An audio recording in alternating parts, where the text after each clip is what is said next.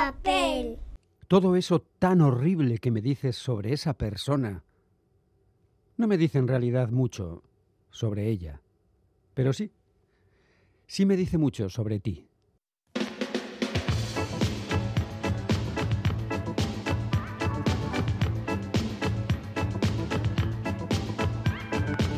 Pompas de papel.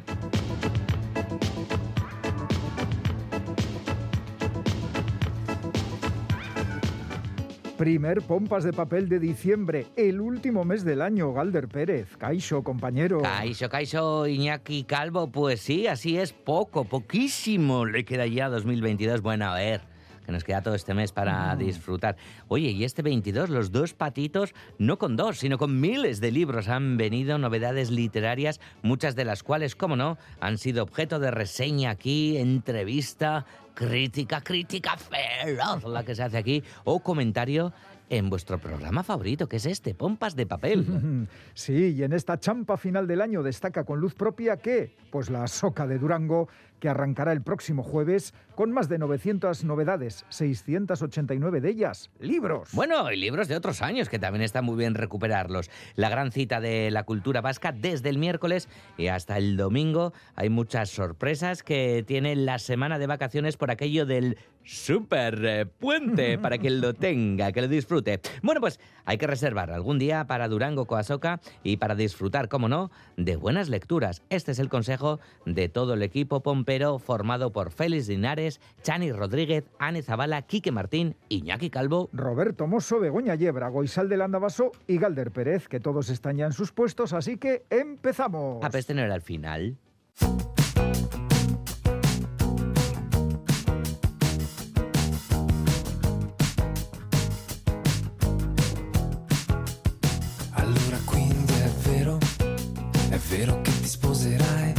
La primera casa tiene tres dormitorios, un salón, una cocina y un baño. El dormitorio, en el que duerme el niño, a quien convendremos en llamar yo, es en realidad un trastero en el que han puesto una cama plegable. Es un poco húmedo, como toda la casa. No tiene ventanas, pero es cómodo y está cerca de la cocina. El tintinear de los cubiertos, el golpeteo regular del cuchillo en la tabla de cortar, el chorro de agua prolongado del fregadero, son seguramente algunos de los primeros recuerdos de yo, aunque él no se acuerde. Tampoco se acuerda del ruido amortiguado que hace la puerta del frigorífico cuando la cierran y cuando, venciendo la resistencia que opone, la abren. Es la pequeña polifonía de la cocina. Percusiones de metales con contrapuntos de loza, chorros de agua, zumbar del frigorífico, ruido del extractor de la campana. La casa está por debajo del nivel de la calle. Para llegar a ella se baja la primera planta subterránea por una escalera de caracol o en el ascensor. El olor que se respira en el vestíbulo del edificio, donde hay una alfombra roja que lleva a la escalera, es muy distinto del que se respira abajo, donde hay humedad y huele a sótano. Y es que la casa de la familia de Yo está al mismo nivel que los sótanos, como lo están dos puertas de madera macizas tras las cuales viven unas familias indeterminadas.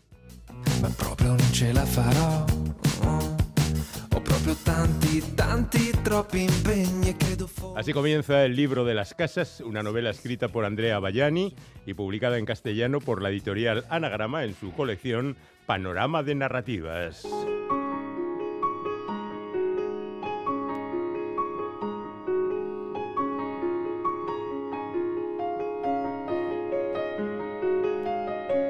Os cuento, este libro forma parte de mi cuota de descubrimientos. Son pocos porque yo ocupo prácticamente todo mi tiempo con libros de los candidatos a ser entrevistados, casi todos con posibilidades de convertirse en superventas, lo que quiere decir que son poco estimulantes. Bueno, siempre hay excepciones y con algunos libros de mis particulares autores favoritos invierto el resto del tiempo dedicado a leer. En estos menos aún, porque los dejo siempre para el verano o Navidad, o fechas así, aunque nunca consigo leer más de un par de ellos, pero siempre hay injerencias ajenas. Bien, siempre busco algo de tiempo para autores que no conozco y me arriesgo a leer a esa buena gente solamente con la intuición o con lo que dice la contraportada y la biografía de la solapilla. En este libro se nos informa que Andrea Bayani es un autor de 48 años, que tiene larga obra a la espalda y que ha cosechado algunos premios en su Italia natal. Por su parte, en la contraportada se nos informa de que aquí conoceremos al protagonista, un trasunto del mismo autor, conocido en estas páginas solamente como yo, mientras el resto de personajes son nombrados como padre, madre, abuela, hermana, esposa, hija, amante, poeta, prisionero, tortuga y así. Bueno, me pareció interesante, y lo es, quizá algo menos de lo que esperaba, pero aún así sugestivo. Vamos viajando en el tiempo desde el nacimiento del protagonista e incluso un poco antes hasta más allá del tiempo presente para enfrentarnos a la historia y a la biografía de nuestro héroe. A ver, su vida tampoco está llena de grandes aventuras, momentos espectaculares, situaciones excepcionales o descubrimientos insólitos. Nuestro hombre es un niño a quien su abuela cuida, su padre ignora, su madre protege, nuestro héroe cree que puede conocer el mundo a través de su mirada. Tiene una amante desde temprana edad, se casa, tiene una hija, viaja, está en la casa del sótano, en la de la montaña, en la de la familia, en la de la familia 2, que es todavía más espectacular. No todas las casas aquí son casas reales. Alguna es un coche, otra es un anillo. La tortuga vive en su propia casa, que es su caparazón y en breves capítulos, pinceladas, con prosa poética, con derivas arrebatadas, con sueños sin cumplir, haremos el retrato de este personaje que, al menos en los datos más característicos de su vida, encaja con los del autor.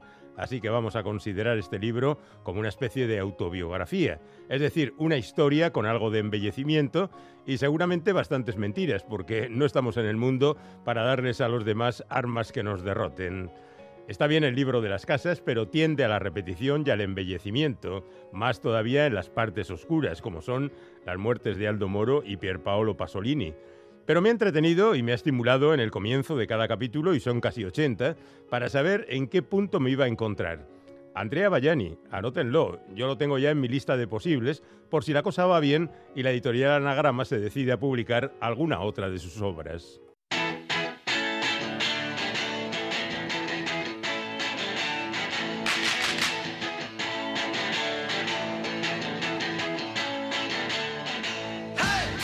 Y ahora ha llegado ese momento en que nosotros hablamos de varios libros, por otros los apuntáis y luego decís de qué iba esto.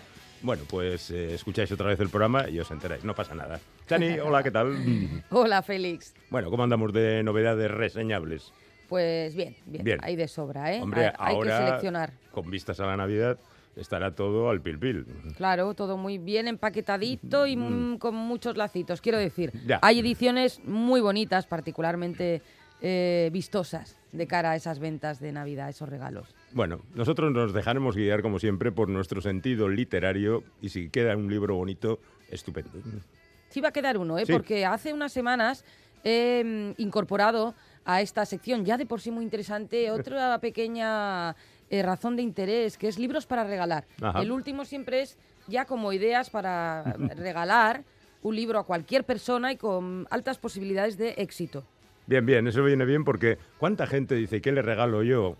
Un Y- libro. Y, luego va a los grandes almacenes y pregunta, hola, que quiero un libro para regalo. Y entonces le pregunta el dependiente, ¿le gusta mucho leer?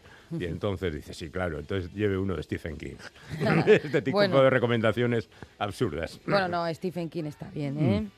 No, no es mala, no es mala Stephen King. Mm. Bueno, sería la zona media. Zona media. Bueno, A ¿qué- ver, ¿con a- qué empezamos? A ver en qué zona colocas este libro, pero yo creo que el autor te gusta mucho. A ver. O alguno de sus libros te ha gustado, me parece que no me equivoco. Adolfo García Ortega. Oh, sí, sí, sí, sí, lo he leído. Igual no lo he leído entero, o sea, toda su obra, porque tiene un montón de, de libros, pero sí, sí, me parece un autor muy interesante. Mm, ahora está con el presentando el Gran Viaje en Galaxia Gutenberg, que es donde la acostumbra a publicar últimamente. Y como dices, es un autor muy interesante y desde luego no es un autor que suele elegir el camino más fácil No. cuando enfrenta sus nuevos proyectos. En esta ocasión nos presenta un hombre, es que no es nada tampoco habitual el argumento, un hombre obsesionado por la invisibilidad. Él realiza, a comienzos del siglo XXI, el mismo viaje en barco que hicieron sus abuelos a mediados del siglo pasado en su viaje de novios. En la Patagonia conocieron a una mujer singular, Graciela Pavic, cuya misteriosa historia encierra un doloroso secreto.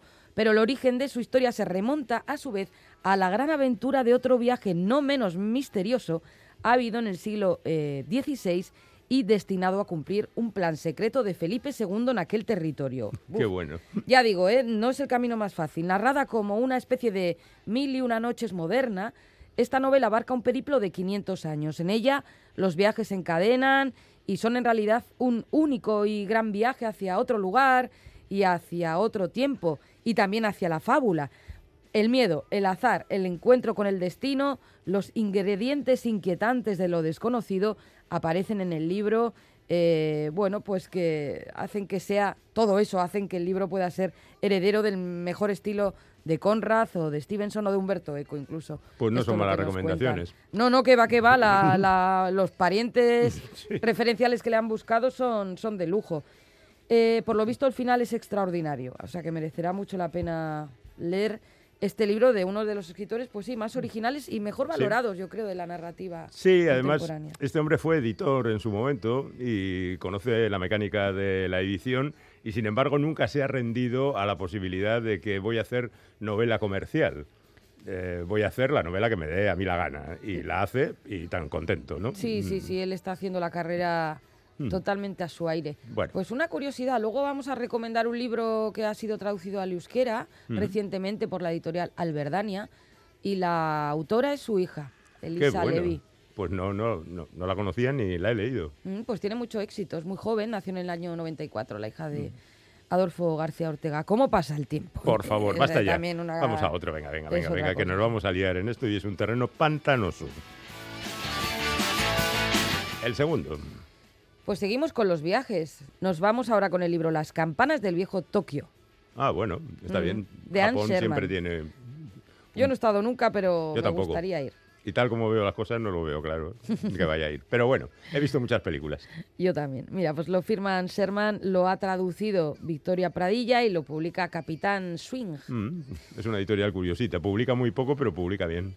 Eh, esta obra es eh, un recorrido por Tokio, como ya indica su elocuente título, por Tokio y también por sus habitantes. Durante más de 200 años, desde 1632 hasta 1854, los gobernantes de Japón restringieron el contacto con el extranjero, un aislamiento que fomentó una cultura notable y única que perdura hasta nuestros días. Durante este periodo, los habitantes de la ciudad de Edo, más tarde conocida como Tokio, confiaban en sus campanas públicas para dar la hora. Y bueno, Anne Sherman relata su búsqueda de las campanas de Edo, explorando la ciudad de Tokio y la relación individual y particular de la cultura japonesa con el tiempo, con la tradición, la memoria, la transitoriedad y la historia. Veamos, ¿cuál es el tercero? Vale, mm, viajamos también, pero ahora en el tiempo. El tercero es Episodios de la vida de una esclava de Harriet Ann Jacobs, edita La navaja suiza. Harriet Ann Jacobs, casi en principio el nombre no nos dice nada, pero la verdad es que tiene, tuvo una vida muy, muy interesante. Luchó desde niña por huir de la esclavitud y alcanzar la libertad que solo parecía ofrecer el norte, hablo de Estados Unidos, idealizado. Su primera ama le enseñó a leer y escribir, las únicas armas con las que Jacobs podía contar para luchar por un futuro lejos de las plantaciones y que le permitieron narrar en primera persona los abusos sexuales a los que estuvo sometida o los años que pasó escondida en un oscuro sótano en el que su única escapatoria era soñar con un ansiado viaje en el ferrocarril subterráneo. El ferrocarril subterráneo era el sistema que tenían los antiesclavistas para sacar a los negros del sur y trasladarlos al norte. Ah, vale. Ah, igual he leído algo de Dennis Hay- hay- Johnson. efec- efectivamente, hay una novela que se hizo muy famosa y también hay una serie televisiva que hablan del ferrocarril subterráneo. Es que como lo tienen así entre comillas en el Eh, texto... queda- digo quedaba un que- poco como- Sí, digo, pues, no sé, que el metro no, porque no había en No, aquella a época. ver, es el siglo XIX. Claro, Ujú, claro, ujú, claro. ujú. Bueno, ya estábamos viendo qué, qué vida, ¿eh? La de esta mujer. Nada envidiable, desde. Hombre, luego. si eres todo de esclava en el tormento. siglo XIX en abusada. Estados Unidos, pff, A ver, al final pudo reunirse con sus hijos en Nueva York, tiempo más tarde, donde también tuvo que vivir con el temor a ser arrestada por ser una esclava fugitiva, hasta que su empleadora eh, pagó por su libertad. Entonces Jacobs decidió escribir su autobiografía, impulsada por, por una amiga que era una cuáquera abolicionista y sufragista. Finalmente, en el año 1861, o sea que lo del metro, ¿no? por eso. publicó episodios en la vida de una esclava bajo el seudónimo de Linda Brent. Y bueno, ahí Mm. cuenta sus vivencias, nos hacemos un poco cargo. Fíjate, todavía es ese el año en que empieza la Guerra Civil Americana. O sea que tela todavía lo de la esclavitud, porque nominalmente desapareció la esclavitud al final de la Guerra Civil, Pero bueno, en el sur vete a contarle esto a los sureños de lo que es la... Todavía colea. Por eso, eh, 150 años más tarde, todavía colea. Tenemos más, tenemos más. Tenemos más. Nos quedamos ahora cerquita porque la editorial es con Sony, que están aquí en Ajá, Bilbao. sí. Eh, pero también voy a hablar de una traducción en esta ocasión. Del gallego ah, al castellano ha traducido María Raimóndez. El libro es Lunes y lo firma Eli Ríos y cuenta la siguiente historia. Nerea tiene la vida organizada, puede considerarse una mujer de éxito según el estándar que marca la sociedad. Es funcionaria, madre, la verdad que lo de ser funcionario cada día se considera más de éxito, he visto lo visto. Madre está casada además de tener casa propia. Sin embargo, un lunes recibe un diagnóstico de cáncer de mama que lo cambia todo. Se va a morir y tiene apenas dos meses por delante y mil cosas pendientes que no pueden quedarse sin resolver.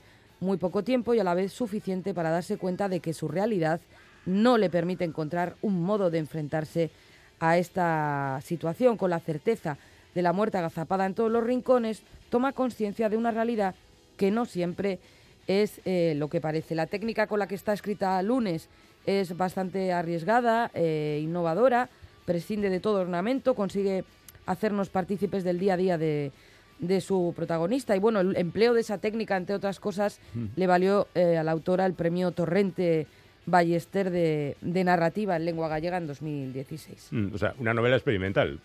Así lo veo. Básicamente. Ujú. Bueno, con esto hay que andar siempre con cuidado.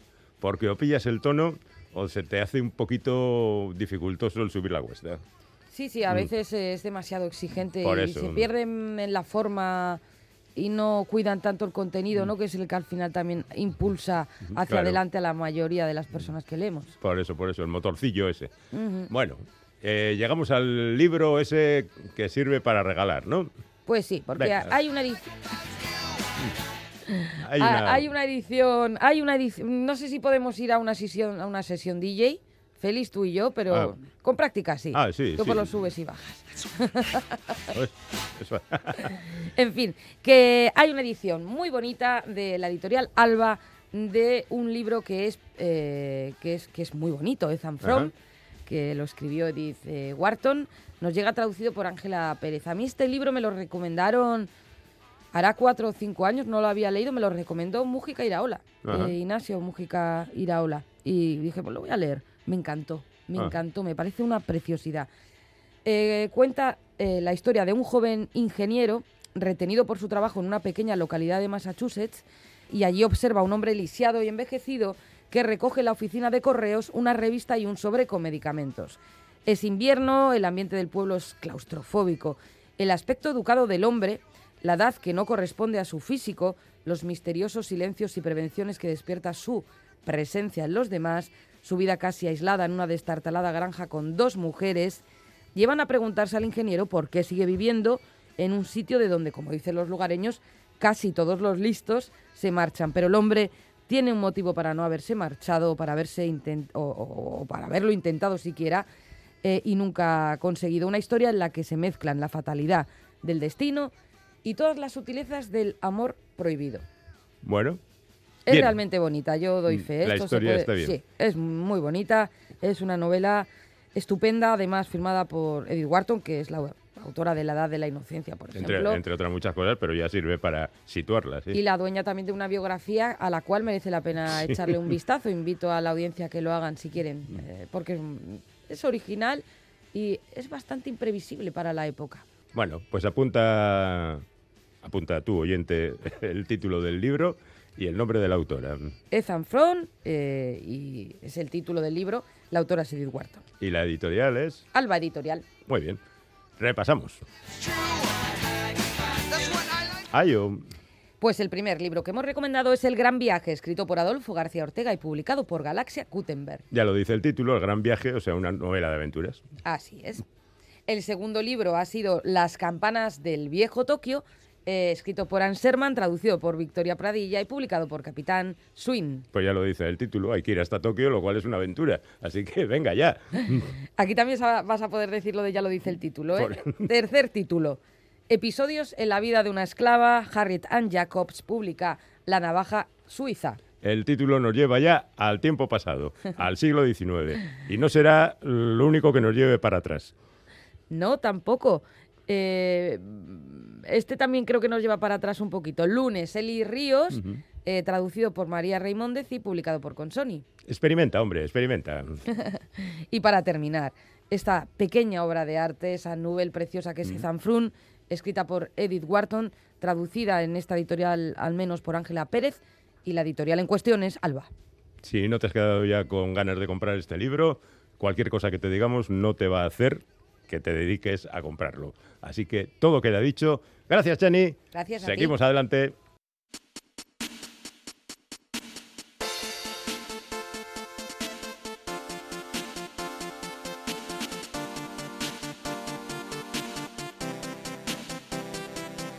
El último fin de semana de enero se celebra desde hace 49 años el Festival Internacional del Cómic de Angoulême, el más importante de Europa y probablemente del mundo.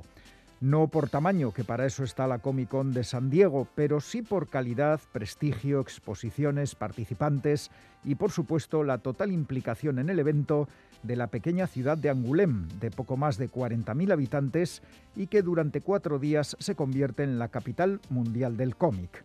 Cientos de miles de personas acuden a esta cita esencial en el ámbito del noveno arte y todos y todas los que la han visitado coinciden en que el ambiente es inigualable.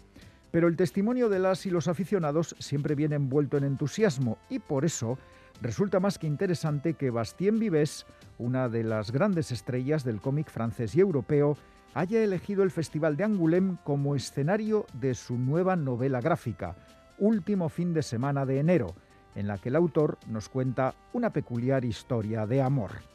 Denis Chupin es un conocido dibujante que acude a Angoulême a firmar ejemplares de sus cómics y a intentar vender originales. Pero el trámite de cada año se complica en esta ocasión, pues Denis acude sin la compañía de su guionista, que sufre lumbago, y tiene que irse un día antes de que acabe el certamen para poder estar presente en el compromiso matrimonial de su hijo. En una de las sesiones de firmas, Denise conoce a Vanessa, una atractiva mujer que trae un cómic de su marido para que se lo dedique.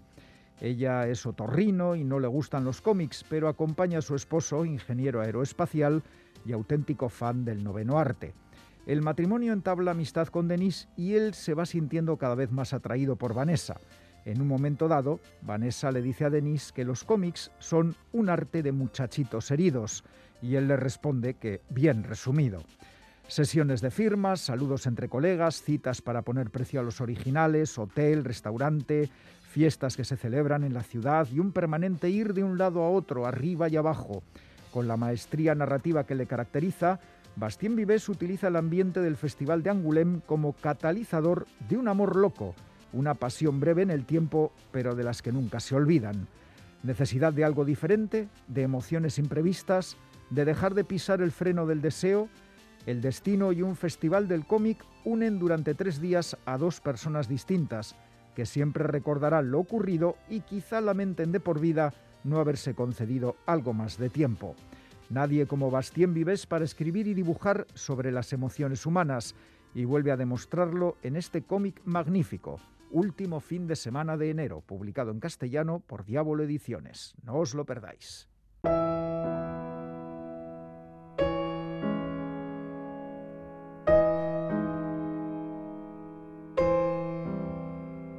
Noche de sentimientos en conflicto.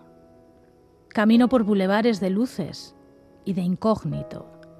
Por los exteriores en ruinas, expresionista rojo y negro, salidas de emergencia bajando mis defensas. Voy desprevenida y ocurre.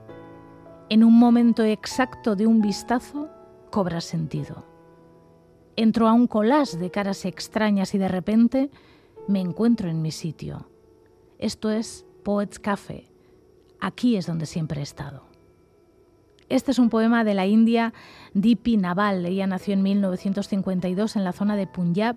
Es actriz, directora de cine, escritora, pintora y fotógrafa. Ha participado en más de 70 películas y este poema, que originariamente fue escrito en inglés, forma parte del libro Viento Negro y otros poemas, publicado por la editorial Torremozas.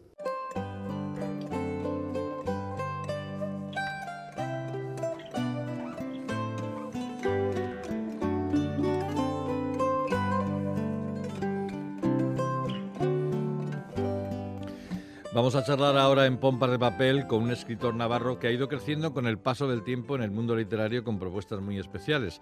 Se llama Pachi Irurzun y nació en Iruña en 1969. Ha escrito libros de relatos, grandes reportajes, diarios, algunos ensayos peculiares y novelas. Libros como Atrapados en el Paraíso, La tristeza de las tiendas de pelucas, Dios nunca reza, Mi mamá me mima y la archipopular novela Tratado de Ortografía y su continuación, Chucherías Herodes, ambas publicadas por Pamiela. Libros todos ellos que conforman su corpus literario más personal, pero en los últimos tiempos también ha publicado novelas de corte histórico que han llegado a otro tipo de públicos a través de la editorial HarperCollins, como Los Dueños del Viento, Diez Mil Heridas y El Tren de los Locos. Novelas diferentes y cada vez tiene algo de la esencia gamberra y anarquizante de su autor, que se toma muchas cosas y hace bien, con una suerte de serio cachondeo. Y ahora publica en Chalaparta 11 millones de ejemplares vendidos, un volumen de relatos donde se recogen algunos cuentos publicados en otros libros suyos, otros que fueron incluidos en antologías, algunos que fueron publicados por entregas en la prensa vasca, tres cuentos inéditos e incluso una novela breve o cuento largo. Es un placer saludar de nuevo a Pachi Urzon. Hola Pachi, bienvenido a Pompas. Hola, ¿qué tal, Quique? Oye, que uno publique un grandes éxitos es como reconocer que ha alcanzado el culmen de su trayectoria creativa, ¿no? ¿Cómo surgió este libro? Bueno, la verdad es que surgió, no era algo previsto, porque bueno, yo últimamente ando publicando casi a libro por año y este año quería descansar un poco, dar, dar descanso también a la imprenta ahora que está el papel tan caro, ¿no? Pero pero bueno, me ofrecieron desde Chalaparta pues este caramelo en la boca, que es eh, una, una, antología de, mm. de, relatos, sobre todo por el hecho de que todos ellos vienen acompañados de ilustraciones de, autoras y autores navarros. Y claro, para mí eso era muy, muy tentador y no, no pude decir que no. Oye, pero es curiosa la selección, ¿no? Eh, eh, entendemos que hayas recuperado cuentos que se publicaron en la prensa y en antologías porque son difíciles de encontrar, pero que hayas incluido cuatro cuentos de tu famoso libro La tristeza de las tiendas de pelucas, que de alguna manera son fáciles de encontrar, ¿no es un poco raro? ¿Cuál fue la razón? Bueno, la razón es que, mm, bueno, quería que todos esos cuentos se llevaran bien entre ellos, ¿no? Yo he mm. publicado antes algunas antologías, eh, bueno, antologías, colecciones de cuentos en las que, bueno, pues el criterio que, que imponía era un poco el cronológico, es decir, mm. a cuatro o cinco años, pues hacía una selección de los cuentos que había escrito en ese periodo y, y bueno, los publicaba y ahí había un poco de todo, había cuentos más humorísticos, otros más serios mm. y bueno, en este caso sí que tenía, quería que fueran cuentos eh, pues atravesados un poco por eso, por el, por el humor, ¿no? Y todos ellos tienen en diferentes grados pues eh, ese, ese, tono, ¿no? Pues eh, humorístico, tragicómico, esperpéntico y bueno, de ese libro de la tristeza de las tiendas de pelucas había varios que que bueno que cumplían un poco esos requisitos no mm. y ya que te estoy tocando un poco las narices por qué incluir también Ultrachef esa novela breve que se publicó hace tan solo seis años con el seudónimo de Mir en la calle sí bueno esa fue una novela efectivamente que la publiqué con un seudónimo porque bueno era algo que siempre había tenido ganas de, hacer no mm. ese juego literario del seudónimo pero bueno sí que es cierto que cuando la, escribí también pensé que en algún momento me desenmascaría, ¿no? Como dice, me quitaría la, la capucha y, revelaría la identidad de, de, esa, de ese seudónimo, ¿no?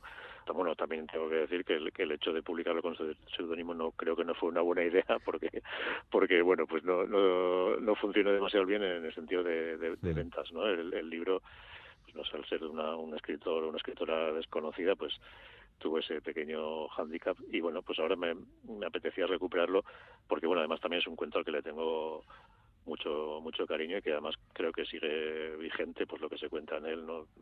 Pues sobre los concursos de televisión y demás y y bueno, y bueno, y luego la aportación también que hace Dortalamo, ¿no? El, chef que de Dortalamo que además bueno este año pues ha sido reconocido con el premio Sky de, de gastronomía. entonces pues bueno no sé, me parecía interesante no recuperarlo.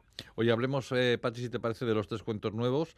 Patapún me gusta mucho. Esa Iruña del futuro, Pamplona, Volkswagen y esa artista que se va a llamar Jesucrista, es como llevar tu geografía creativa un paso más allá, ¿no?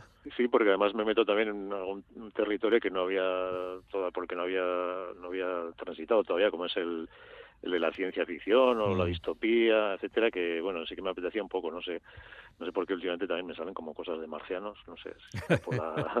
hay mucho marciano en el mundo, vamos. sí, hay muchos marcianos en la televisión, en, en, la política, en mm. fin. Bueno, el caso es que, que sí, que, quería pues bueno, probar, ¿no? Un poco ese género de la ciencia ficción y, y es un cuento también que, bueno, como has dicho, efectivamente también yo creo que ya pues eh, se encuentra casi incluso dentro de los límites de la novela corta o el cuento largo, ¿no?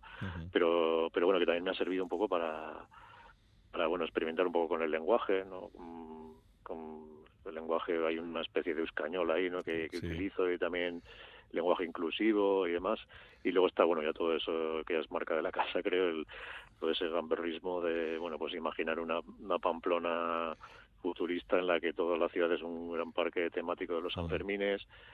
Hay diferentes sustratos también de ciudades, ¿no? Como subterráneas en las que viven pues las clases más sociales más bajas, etcétera. Y bueno, pues es un cuento que con el que disfruté también bastante, ¿no? Luego hay otro cuento nuevo que se titula Viral, que es una historia más seria de lo que parece sobre las grandes cagadas que arruinan una vida.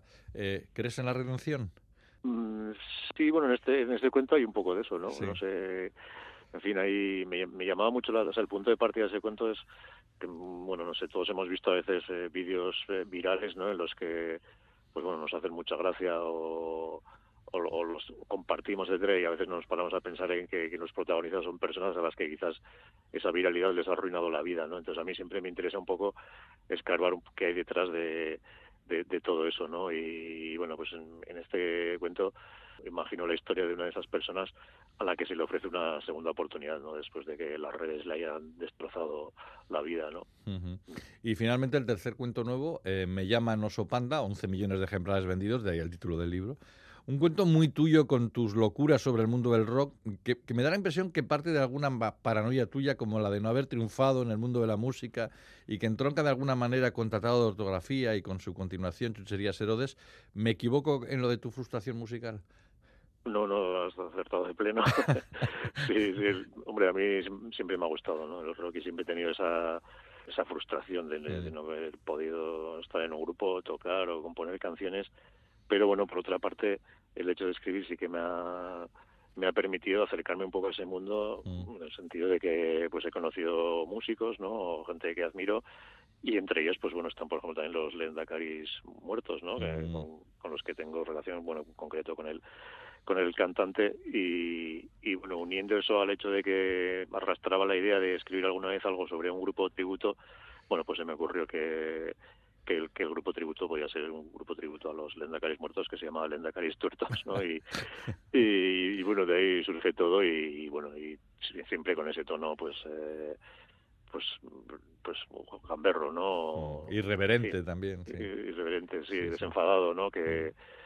Que bueno, luego también es cierto que este este cuento es el último que escribí de los de la colección y yo, lleva por subtítulo el título el título del libro que son 11 millones de ejemplares vendidos no porque bueno también era como una especie de argumento para defenderlo no pues bueno aparece en, un, en uno de los cuentos y en fin y, la idea también era que, un grupo tributo fuera capaz de vender todos esos eh, ejemplares más discos que el original vamos. Eso es sí porque también está en, en varios cuentos del libro yo creo la idea de del simulacro, ¿no? El hecho mm. de que, que a veces pues por ejemplo en este caso no que un grupo tributo venda más discos que el grupo original no algo que bueno pues yo creo que estamos viendo también eh, actualmente en la realidad pues no sé los programas por ejemplo de de karaoke que los llamo yo los programas musicales de la tele en los que pues bueno pues eh, quienes los escuchan a veces eh, compran discos de, de, los que están haciendo ese karaoke en vez del grupo original y en fin toda esa toda esa idea también de que tenemos como dos vidas, ¿no? Una vida real, digamos, y otra es la que proyectamos a través de las redes o la que nos proyectan también los reality shows o los la televisión o en fin, no sé. Mm. Oye, me ha llamado la atención que has dicho eh, en las entrevistas que te han hecho para sobre este libro que el género literario que más te gusta es el cuento. Tú que has escrito un montón de novelas, ¿por qué te gusta tanto el cuento? Sí, la verdad es que, bueno, claro, en los últimos años he escrito bastantes novelas, pero el cuento ha sido como algo una constante. O sea, lo, primero que yo escribí eh, fueron cuentos, ¿no? Bueno, desde pequeño escribía historias cortas, pero el primer libro que, que publiqué fue un libro de cuentos. tenía 19 años, gané un premio en Palencia y, lo publicaron. Y luego a partir de ahí, pues no he dejado de hacerlo nunca. O sea, siempre siempre aunque bueno a veces se me cruzaba una novela por medio pero bueno los cuentos ha sido como algo que siempre ha, ha estado ahí no y, mm no sé, había, hay algún escritor que comenta que él entre cuento y cuento escribe una novela, yo creo que me, que me parece que... muy, exagerado eso, ¿no? sí, sí, sí. Y luego también a ver, desde un punto de vista práctico, también un cuento tiene sus ventajas. Quiero decir, eh, bueno, pues un cuento puedes dedicarle una semana, un día, un mes Mm. y te permite fallar, digamos. O sea, si, si sale mal, pues bueno, pruebas, pruebas con otra cosa. No que una novela ya es una aventura que de, de- de un año, de dos años, eh, a la que dedicas mucho tiempo y en la que si, si llega el fracaso, pues eh, es pues mucho más frustrante, digamos, ¿no?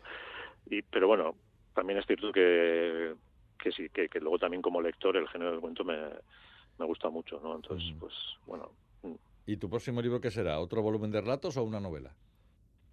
Pues de relatos yo creo que no, porque bueno, dejaremos pasar un poco el tiempo y, y, y, bueno, hay dos cosas por ahí que tengo pululando. Una de ellas es precisamente a, raíz del cuento este de Patapum, pues ya se encendió todo ese mundo distópico, futurista y hay, Mm. hay una cosa relacionada con eso que ya está acabada, pero bueno, quiero dejarla un poco reposar.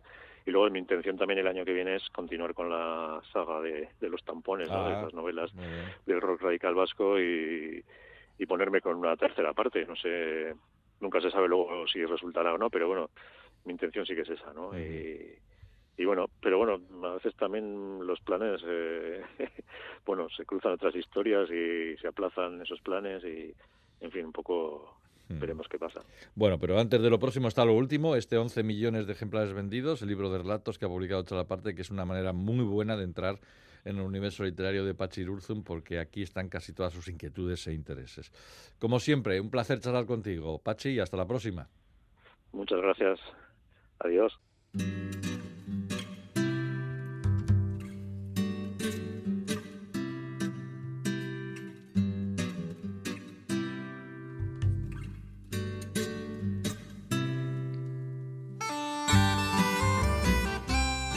Esaten dizut, ez dakidala beste gauza batzuen berri, baina badakit bide horretatik basoa besterik ez dagoela.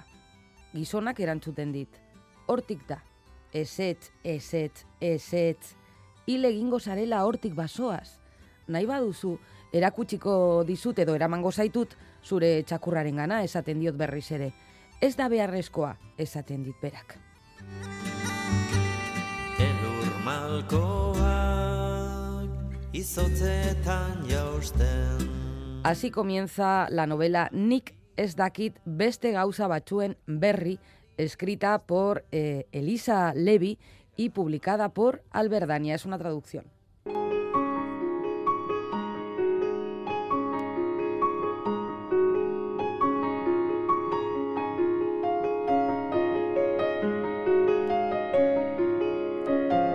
Lea, la protagonista y narradora de esta novela, que ha sido traducida por Irene Aldasoro, está sentada sobre una roca a las puertas de un bosque.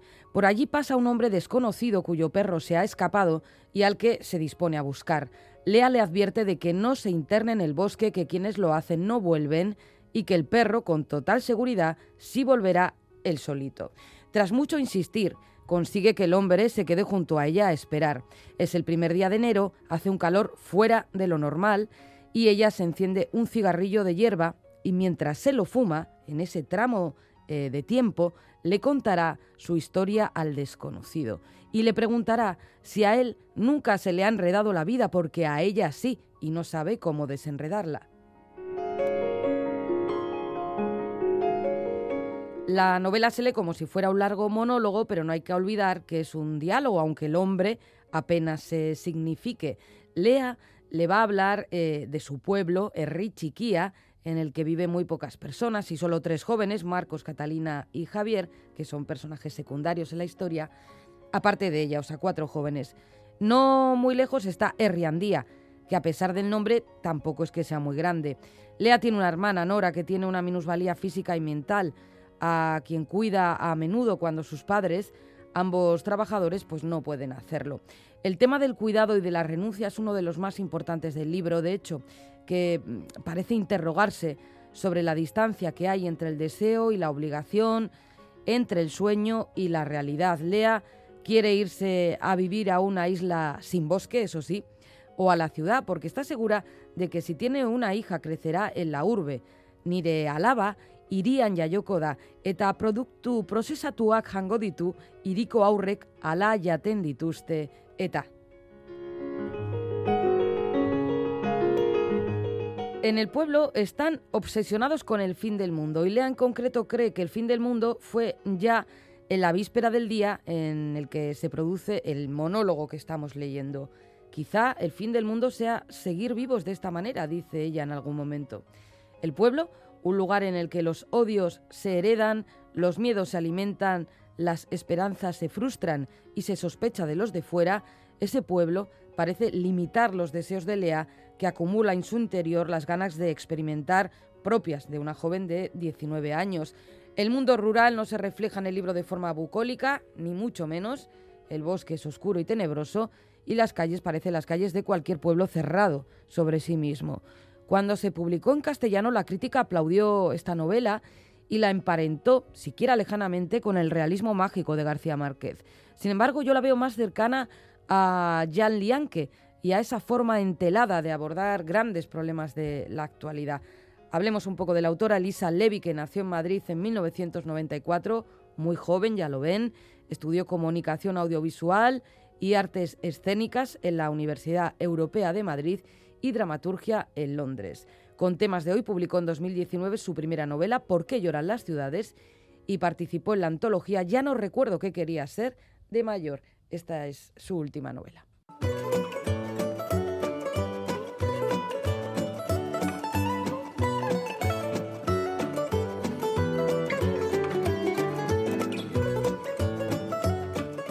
Y tiempo ya para el concurso en pompas de papel. Las respuestas al enigma que nos planteó Bego Yebra los pasados 19 y 21 de noviembre son estas. Título del libro El Maizal, autora Toti Martínez de Lecea, la última obra de Toti Martínez de Lecea.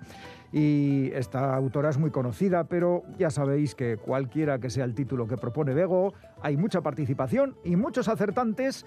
Y de la participación hemos elegido, como siempre, algunos correos. ¿Qué te parece, Galder, si repasamos esos Me parece correos bien, de me parece nuestra Yo no he audiencia? tenido el gusto todavía de leer el maizal. Claro, hablando de maíz, me vienen mucho los chicos del maíz a la cabeza del libro de terror que no tienen absolutamente nada que ver. Pero hablando de, de libros relacionados con maíz, también el de Anari, Garita Goroldios, con, con todo ese paisaje y demás. Bueno. Pero bueno, ya me estoy liando a ver qué. qué- qué- Muy recomendable, por cierto, el libro, pero a ver qué nos propone la audiencia pompera. Pues vamos a ver decir Rafite. lo que nos, lo que nos cuenta. Se nos va la olla, ¿eh? Aquí, Eh, sí, a ti un sobre poquito, todo. A calla, calla, es que diciembre es lo que tiene. Ah, hombre. Bueno, nos y la juventud, que Eh, sois así. Sí, eso sobre Eso todo. es así. Eh, Andrés desde Barcelona nos dice que en tiempos de un constante bombardeo de ofertas black y de noticias de un campeonato más raro que deportivo, me refugio en el oasis de las vegopistas para recuperar las señas cotidianas. Bien, Raro porque, claro, por, por- Eh, por- vale. por la homofobia, Bueno, bueno, no sé, el machismo del país. hay que catar de todo, ya sabes. Bueno, No estoy de acuerdo.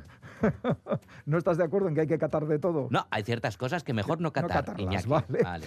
Bueno, nos dice que Andrés, que Me la- refiero a catar, ¿eh? La autora propuesta debe ser la novelista conocida, además de por sus series de libros infantiles, por su querencia por el medievo europeo y las tradiciones e historia. Eh, Esperanza Toti Martínez de Lecea y la obra reciente a desentrañar, El Maizal. Muy bien, Andrés. Y nos dice Maite desde Donostia, Caixo de Norí, esta semana os propongo a Toti Martínez de Lecea y su obra El Maizal, y nos dice que esta semana anda bastante atareada, pues me han hecho de nuevo a Mona, de un guapo niño que se llamará Oyer. Pero bueno. Pero, Sorionak, pero Maite. bueno, pero bueno, pero bueno, pero cuántas amonas, pero también no, otra, pero ¿nos lo contó o ya son varias las amonas que Aquí tenemos varias que tenemos que- amonas, Bueno, ¿eh? Basorio, que está un guetorrio ayer. Seguir tan alegres como siempre, nos dice Maite. Eh, Nerea, desde Arrigorriaga. Caixo, amigos pomperos. El libro de esta semana es El Maizal, de Toti Martínez de Lecea. Qué gusto que haya sido una autora tan cercana, la autora a buscar. Un aplauso por la literatura de cercanía. Aunque a pesar de ello, yo me he ido hasta el extrarradio y luego haciendo el círculo cada vez más y más pequeño hasta llegar a Vitoria. No diré que no he dado vueltas. Entretenidísimo como siempre. Qué bien, Nerea. Y por último, Laura, eh, otra oyente habitual, nos dice, hoy tengo varias cosas que comentar, así que Qué bien, Laura, pues dale, dale. conciso". No, no, perdona, no es Laura, es Chechi. Ah, pues has hecho tú, Laura. Chechi, ¿eh? sí, Ah, no sé ah, por qué. Ah, pues Chechi, dale, dale. Chechi, Bueno, pues un saludo a Laura. Dice, hoy tengo varias cosas que comentar, así que seré conciso. Lo del concurso de Bego es la novela El Maizal de Toti Martínez de Lecea, creo. Sí, Correcto, correcto, Chechi. Esta resolución es un poco por mostrar que me intereso por resolver, ya que no cuento con ganar nada, porque me ha llegado el lote de libro que me regalaste. Bravo, Chechi. Bueno, y dos de las obras bien, pero la tercera, el lunes ya empiezo la dieta. A mí, que me pongo de perfil y parece que me he ido. bueno, es lo que hay. Para la próxima ocasión de ganar algo, si la hubiera, os dejo una pista. Bueno, ¿qué te parece si vamos ya con los eh, premios a los oyentes que han acertado y que han sido elegidos por la mano inocente? Me parece tilineante. Venga, pues, vamos allá con los premios a tres oyentes de Pompas que han acertado las respuestas. Título del libro El Maizal, autora Toti Martínez de Lecea. El primer lote de libros es para... Tilín, tilín, tilín, tilín. Lourdes Sudupe, de Azcoitia. Oh, yeah. El segundo lote de libros es para... Tilín, tilín, tilín, tilín, tilín, tilín. José Ramón García Rouco, de Baracaldo. Oh, yeah. Y el tercer lote de libros es para... Tolón, tolón, tolón, tolón. Andrés Pastor Pedreño de... No sabemos de dónde, así que Andrés nos lo tendrás que decir en posteriores comunicaciones. Oh, yeah. Sorionaca los tres, Lourdes, José Ramón, Andrés. eh, para participar en el concurso de Pompas podéis mandar las respuestas a la dirección de correo electrónico pompas.eitv.eus. Y si queréis enviarnos una carta o una postal, lo hacéis a esta dirección, Pompas de Papel, Radio Euskadi, Capuchinos de Basurto 2, 48013, Bilbao. El concurso de Pompas, las pistas para acertar la respuesta nos las da como siempre Begoña Yebra. Tilín, tilín, tilín, tilín. Oh, yeah. Alto. Atención. Se buscan personas que leen, personas sin aleccionar, librepensadoras. Se buscan pomperos y pomperas. Porque aquí y ahora se regalan libros. Pues tres, tres libritos, tres grandes historias. Las pistas aquí, en mis manos. Pues nos vamos a Lavapiés. Un detective que no es Poirot, aunque también es una saga. Esta es la octava entrega. El autor, porque es un él, nos ha resultado viajero.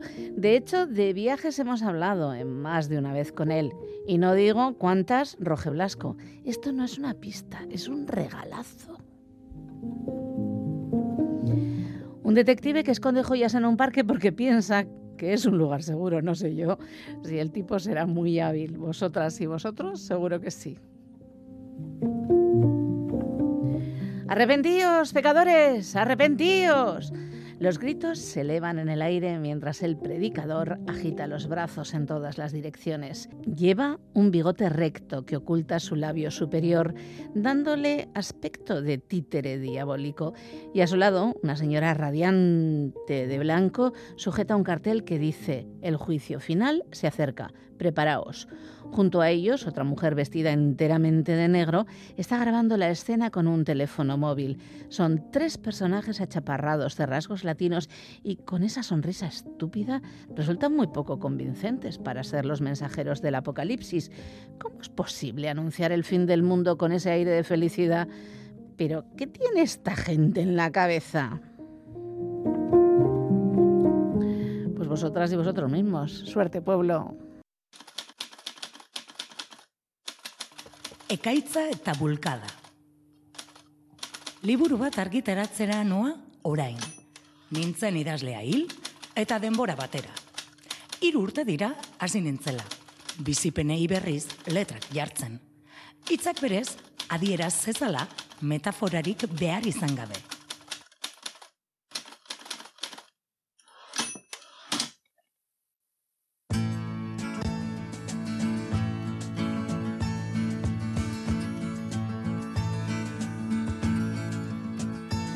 Bob Dylanen Blonde on the Tracks egin nahi nuen.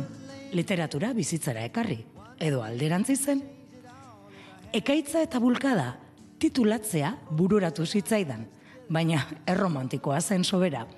Dramarik eta lirismorik gabe idazten saiatu naiz. ariketa erraza ez izan arren. Letrak, letranen atzean jarri. Hitzek pisua hartzen dute. Kontu zurili behar da, paperean geratzen direnarekin. Gotortu egiten baitira, ezin aldatzeraino. Egin al nuen beste modu batera. Fikzioa jantzi, nire gauza gehiago mosorrotuz.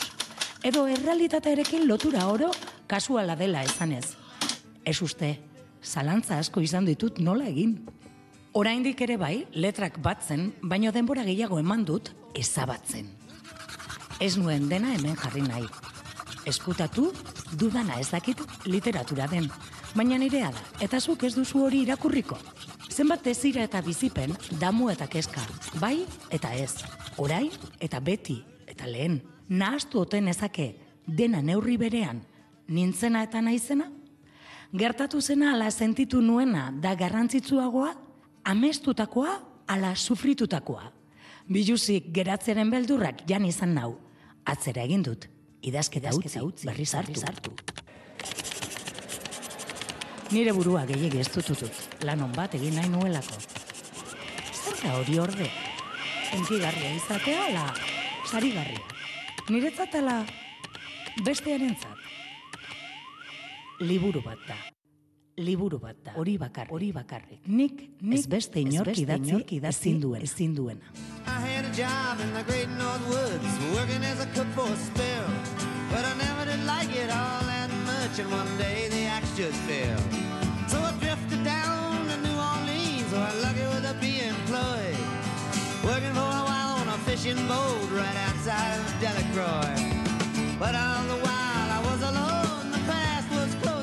Con versos de John Benito recitados por Anne Zavala y la música y la voz de Bob Dylan, así termina esta edición de Pompas de Papel. Ay, qué pena, me da mucha pena que las cosas terminen, Sí, Iñaki. pero se acaban, pero tranquilos y tranquilas, si no habéis podido escucharla en directo, la tenéis en la página web de EITV y en la app EITV Nayeran. Pincháis en radio, vais a Radio Euskadi, Pompas de Papel, y ahí están disponibles todos los programas de las últimas temporadas. El saludo de todo el equipo pompero formado por Quique Martín, Félix Linares, Ane Zabala, Chani Rodríguez, Iñaki Calvo. Goizal del Andabaso, Roberto Mosso, Begoña Yebra y Galder Pérez, que nos vamos. Es que ricasco de Noy, Agur. Eh, que nos vemos en Durango, ¿eh? ¡Stand up, boom! Bye, bye, bye.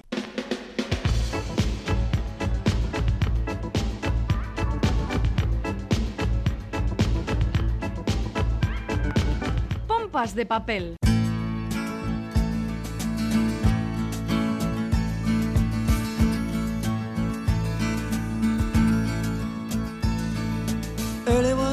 The sun was shining.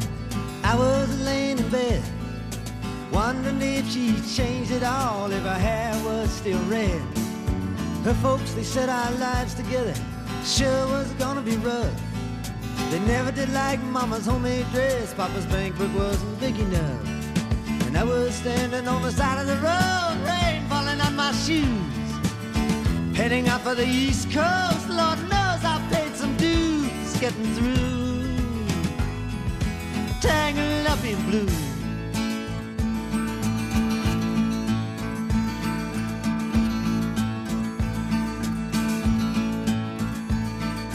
She was married when we first met, soon to be divorced. I helped her out of a jam, I guess, but I used a little too much force.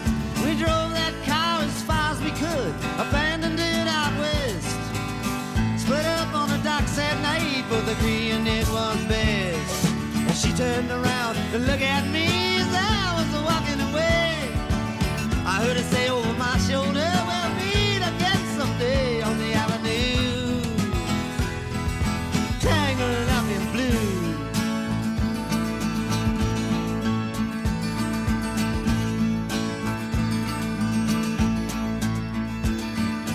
I had a job in the great North Woods, working as a cook for a spell. But I never did like it all that much, and one day the axe just fell. So I drifted down to New Orleans, where I'm lucky with a be employed. Working for a while on a fishing boat right outside of Delacroix. But all the while I was alone, the past was close behind. I seen a lot of women, but she never escaped my mind, and I just grew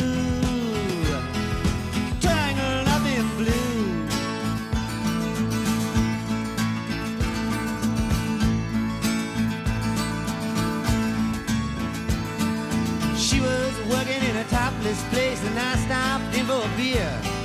I just kept looking at the side of her face in the spotlight so clear. Later on, when the crowd thinned out, I was just about to do the same. She was standing there in back of my chair. I said, Timmy, don't I know your name?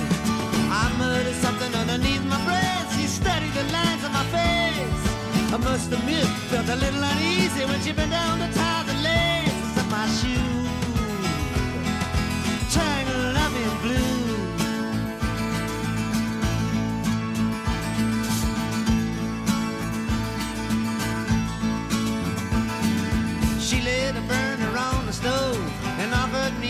Me.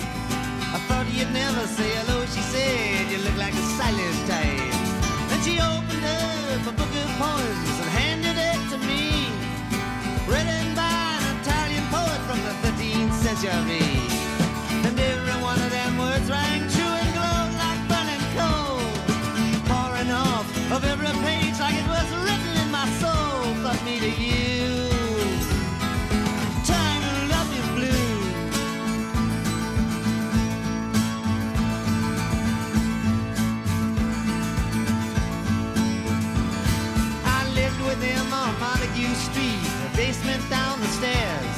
There was music in the cafes at night and revolution in the air. Then he started into dealing with slaves and something inside of him died. She had to sell everything she owned and froze up inside. And when it finally, the bottom fell out, I became withdrawn. The only thing I knew how to